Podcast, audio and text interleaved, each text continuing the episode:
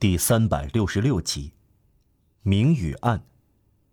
昂若拉去侦查了一次，他沿着楼房拐来拐去，从蒙德图小巷出去。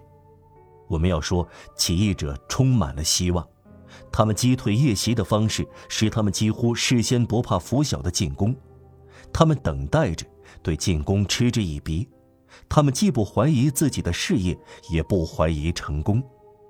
况且，显然援军要来，他们指望这个。这种预见胜利的才能是法国斗士的力量之一。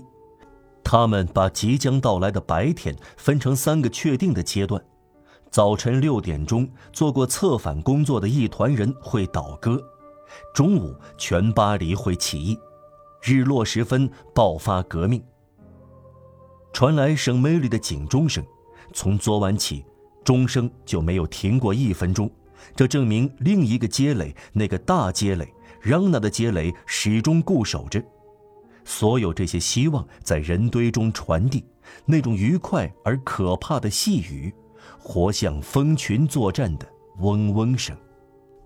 昂若拉又出现了，他像老鹰夜巡，在外面的黑暗中转了一圈回来，他交抱手臂，一只手放在嘴上。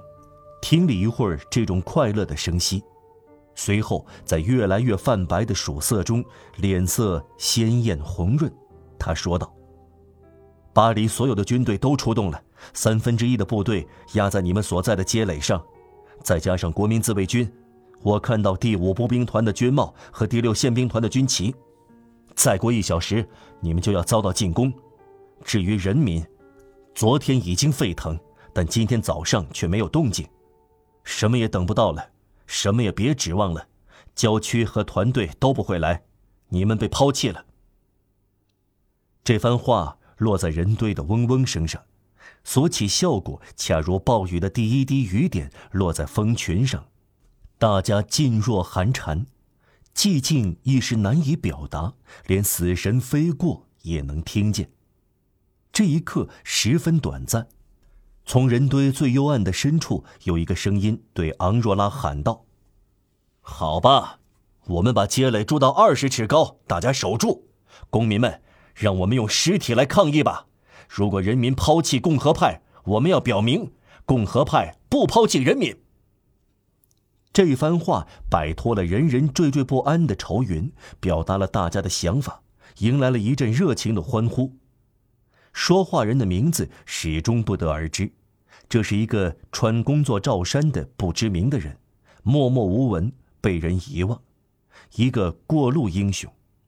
这种无名的好汉总是参与到人类的危机和社会创始的事件中，在特定时刻以崇高的方式说出决定性的话，似闪电，刹那间代表了人民和天主，便消失在黑暗中。这种毫不动摇的决心弥漫在1832年6月6日的空气中，几乎同一时刻，在圣梅里的街垒，起义者发出着名垂史册、记录在案的呼声：“有没有人来支援我们都没有关系，我们死守在这里，直到最后一个人。”可见，两个街垒尽管没有物质上的联系，却息息相通。